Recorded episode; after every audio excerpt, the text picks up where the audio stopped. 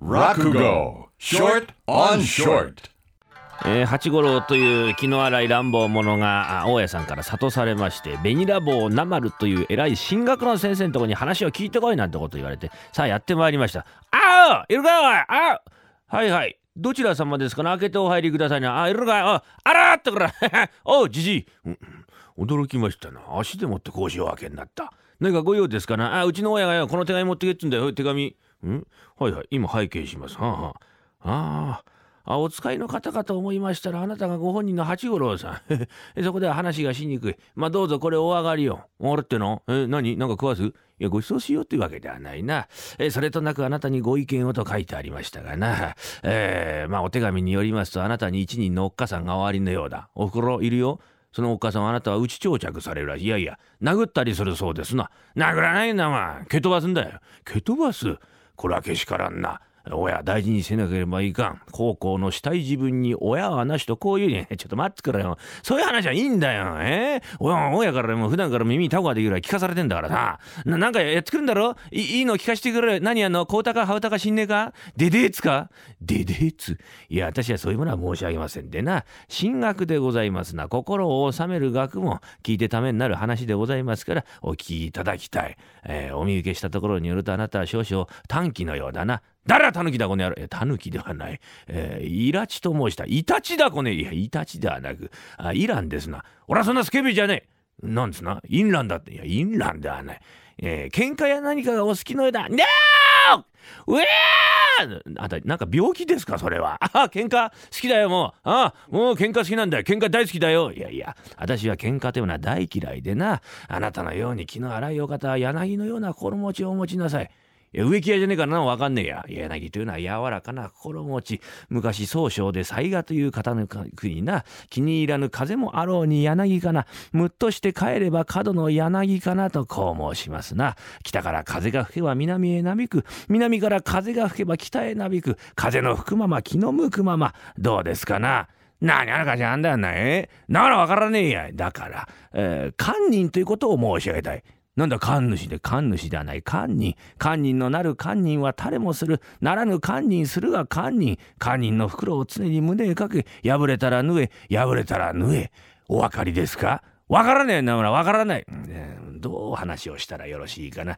で、わかりやすいお話をいたしましょう。あなたが往来を歩いていると角見せで小僧さんが水をまいている。その水があなたの着物の裾にかかった時はどうなさるな決まってんじゃねえが。小僧パカンと張り倒してよ。うちの中ズズズ引っ張ってて、やこの野郎てめえとるじゃこんななバチゲなガキカットからこういうことなんだい。この着物はどうしてくれるってんで、洗濯代を踏んだくってやんだい。洗濯代あなたの考えそんな当たるまで江戸っ子で職人で気が短いんだよ。ああさなるほどな。威勢がいいな。ではなあなたが大風の日に表を歩いていると屋根から瓦が落ちてきてあなたのおつむりに当たる。さあどうなさるな決まってんじゃねえかその瓦持ってたたんたんたんたんそのうちにねじ込んでやんだよ。なんと言ってねじ込みますな。やいこの野郎てめんとろじゃな、えー、高慢なつらしやって職人の手間を惜しむからこういうことになんだい。さあこの死体の傷はどうしてくれるってんで公約代を踏んだくってやんだい。あなたの考えそんなことで当たるで江戸っ子で職人。ええ、わかりました。これね、相手があるからいかんのだな。そのうちが空き家だったらどうなさるな？空き家？いや、誰かが越してくるまで待って言うじゃねえか。多少気の長いところも終わりですな、あなたは。えー、ではな、あなたが腹中を歩きになっていると、えー、夏のことでございます。にわかの夕立。俗に夏の雨は馬の背を分けるとか申しますな。全身ずぶ濡れ。さあ、どうなさいますな？どうなさいますか決まってんじゃねえか。たたたた駆け出すよ。駆け出してどうする？どこまで行っても雨は降ってますぞ。なあ、じゃあどっかなんかさ、なんか居酒屋でもめっけて、そこで一杯やって繋いでるよ。広い腹中、一軒もない。じゃあなんか木の下で雨宿りだ。広い腹中、一本もない。一本ぐらい減ってたっていいじゃねえかい。なんだその腹っぱは。いやいや、例えの話ですな。最前あなたはな、小僧さんに水をかけられただけでも腹を立てる方、今度は全身ずぶ濡れ。さあ、どうなさる？どうする？どうなさるな？おい、ちょっと待ってくれな。お意外と気が小せんだからだね。いやいや、じゃあ、しょうがねえや。しょうがない。どうしようがない。天から降った雨だと思って諦めるよ。天から降った雨だと思って諦めることができますかないやさ、諦められるか？いられるかってこれ以上られようがねえじゃねえか。そこです。え？そこです。どどこです？探し物ではなくて。その諦めというのは人間肝心ですな。小僧さんに水をかけられたと思うから腹が立つ。天から降った雨に濡れたと思えば腹は立たない。誰かに殴られたと思うから喧嘩になる。瓦が落ちてきた頭に当たったと思えば喧嘩にならない。ね？つまり自分がその場に居合わせた身の不運と諦める。これをなあ仏説の方では因縁因果運命とか申しますが我々未熟なる神学の方では天のなせる災いと書いて天才と申します。どうですか？なるほど。あそうか。ああなお前のようにねそうやってね順を追って話してくれら俺ってわかんだよ。ああそうか。ああ天才ね。心得た。分かっていただけましたか？それは結構結構。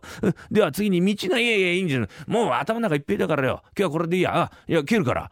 それでございますか？お茶も入れずに済む。いやいや、お茶なんかいいんだよね。え？いいんだよ。普段だったらさ、茶の一杯も出さないでこの野郎って張り倒すとこだよ。大丈夫。今日はもう心得ちゃったから天才っていうの。つまり俺はこのうちに来た身の不運と諦めりゃそれで、うん、多少複雑な心境ですが、それで結構でございますよ。ねえあ、そのね、格子を閉めていただけますかな？何のかしなんで。え？俺は閉めねえと思うから腹が立つんだろう。天が閉めねえと思え。なんだあの人は。わわわわ言いながらハッツァが家に帰ります。天才の続きはまた来週。